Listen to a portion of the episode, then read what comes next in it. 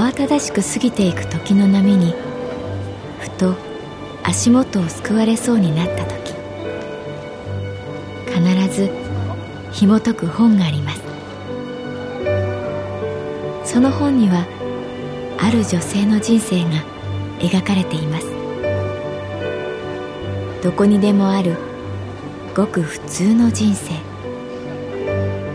でも本の中の彼女に出会うと心の湖に波紋が幾重にも広がるようにゆっくりと優しい言葉が満ちていきます。今日はどんな彼女に会えるでしょうか？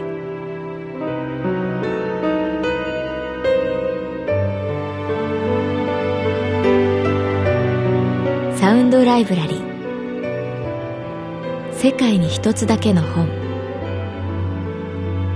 朗読は私木村多江がお送りいたします。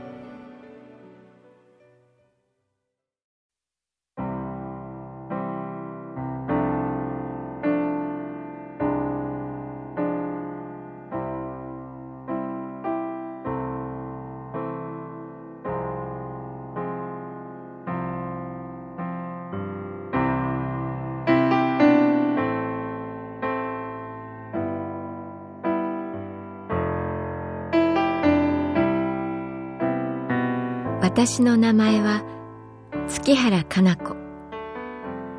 39歳。旅行会社に勤めている。最近はいろんなスポーツの観戦ツアーがメニューに並ぶ。世界各地で行われるサッカー。メジャーリーグはもちろんゴルフやラグビーアイスホッケーや自転車競技まで。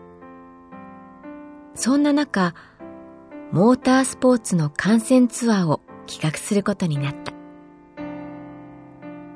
私は車を運転するけれど、およそレーシングカーの類には知識がない。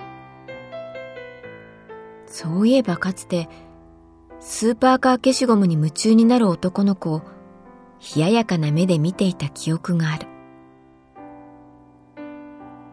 月原、今度の日曜、鈴鹿行くぞ。営業部の課長、東本庄さんにいきなり言われた。え、あの、私、全然わかりませんけど、いいんだよ。お前みたいにモータースポーツに全く興味がない人をどう振り向かせるかが課題なんだから。というわけで、真夏の日曜日、私はサーキットに向かった。体中が震えるほどの音。タイヤが焦げるような匂い。アスファルトの照り返し。五感がいつもとは違う環境に身構える。スタンドに座ると汗が滴り落ちてきた。日差しが強い。逃げ場がない。ああビールが飲みたい。マシンは目の前を一瞬で行き過ぎる。何周も回るのでどの車が1位なのかわからない。というかそもそも車の区別がつかない。ただ、こんなに危ういスポーツを見たことがないような気がする。死がそこにある。いつも背中に張り付いている。空気を切り裂く爆音が生きる叫びにも聞こえた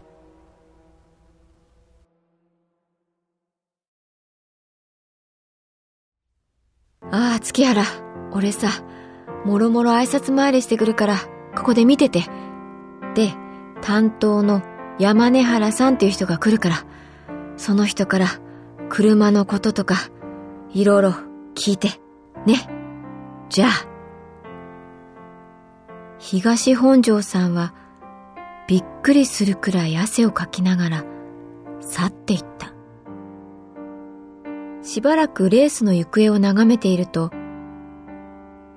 あの、山根原です。と、レースチームのポロシャツを着た同い年くらいの男性が声をかけてきた。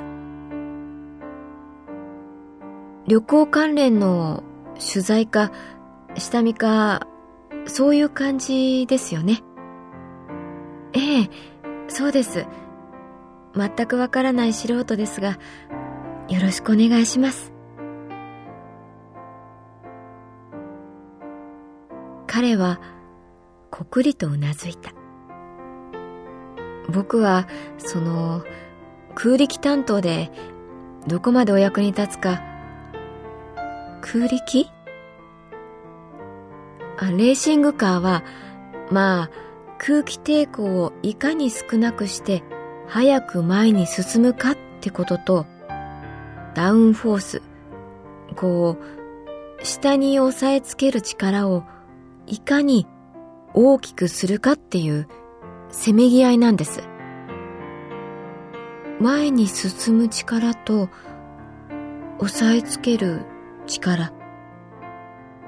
そうです。例えば、車をめちゃめちゃ軽くすれば、速く走れそうですよね。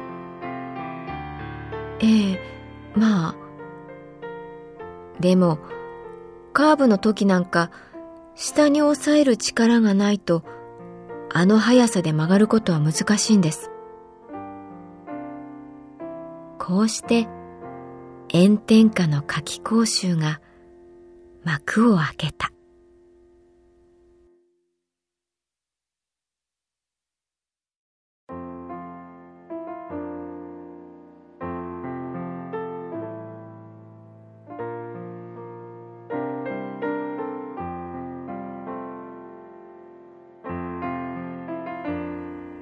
空気抵抗とダウンフォース。それってなんだか人生と同じですね。朦朧とした頭で私がそんな風に言うと「え？と山根原さんの顔つきが変わった「ああごめんなさい。なんかそんな気がしたものですから」前へ前へって行き急いでる時は空気抵抗を受けないように削って削って生きてますけどいざ苦難に遭遇した時うまくカーブを曲がれるかはその人が持っているダウンフォースつまりきっちり地面に寄り添う力。私がそう言うと、そんな風に考えたことなかったな。でも、確かに月原さんの言う通りかもしれません。そう返した。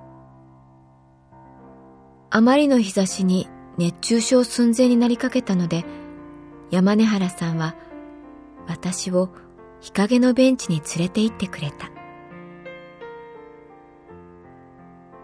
実は、その、彼は思い詰めたように話した。今の話を聞いて、そうだなって思ったのはですね、その、僕には小学3年になる息子がいるんですが、夏休みなのになんだか全然相手してやる時間がなくて、でも仕事は面白いし、責任もあるし、前へ前へと進むんだけど、肝心の家族っていうダウンフォースが弱いというか、ああ、お恥ずかしい話ですが、このままじゃ、カーブ、うまく曲がれないかな。取材のお礼を言って、私がその場を立ち去ろうとした時だった。パパと大きな声がした。見ると、小さな男の子がこっちをめがけて全速力で走ってくる。ケイト。つぶやくように山根原さんが言った。子供の後ろからはお母さんと思われる女性がゆっくり近づいてくる。パパ男の子は山根原さんの体に飛び込んだ。なんだ、お前、来たのか？来たママも来たのか？女性は私に軽く会釈をして、ケイタが夏休みの絵日記を書くって。そうか。山根原さんは嬉しそうに笑った。そうか。絵日記、書くか。山根原さん、よかったですね。うまく、カーブ、曲がれそうですね。そう思いながら、私は真夏のサーキットに戻った。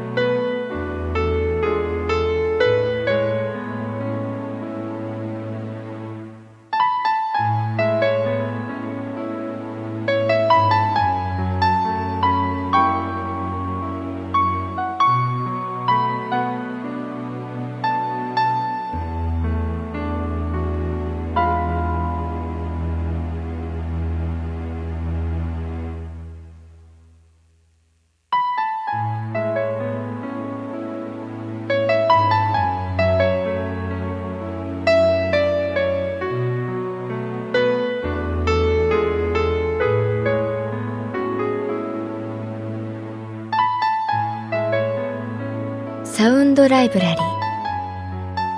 世界に一つだけの本。作。北坂雅人。演出。高橋智彦。朗読は私木村多江でお送りいたしました。